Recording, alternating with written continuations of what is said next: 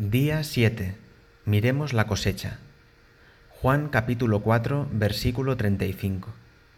Pero yo os digo que os fijéis en los sembrados, pues ya están maduros para la siega. Todos estaremos de acuerdo en que vivimos en un mundo caído, lleno de rebeldía, violencia, egoísmo, sufrimiento, dificultades y confusión. Pero a lo largo de la historia humana siempre ha sido así. Muchas personas están llenas de temor, confundidas, desilusionadas y también llenas de rencor. Se encuentran desanimadas, sin amor, tristes y sin esperanza.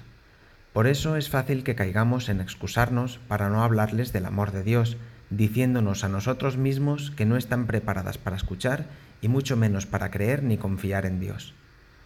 Pero Jesús nos dice que siempre habrá a nuestro alrededor una cosecha continua que espera la siega el Espíritu Santo abrió los ojos de los discípulos dándoles un corazón de amor y compasión por los perdidos.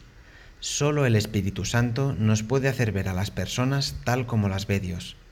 Personas que, al igual que nosotros antes, cuando andábamos en tinieblas, le necesitan urgentemente. Necesitan saber de su amor incondicional e infinito y de su perdón. ¿No es nuestra necesidad primordial desde que nacemos y aún antes de nacer el sentirnos amados sin condiciones? Entonces, al predicar el Evangelio, nuestro propósito no sea tanto que las personas no sean condenadas, sino que conozcan la gracia y el amor de Dios. Pensad, las amenazas no transforman a las personas, la gracia sí. Hechos capítulo 2 versículo 41. Así pues, los que hicieron caso de su mensaje fueron bautizados, y aquel día se agregaron a los creyentes unas tres mil personas. Motivo de oración.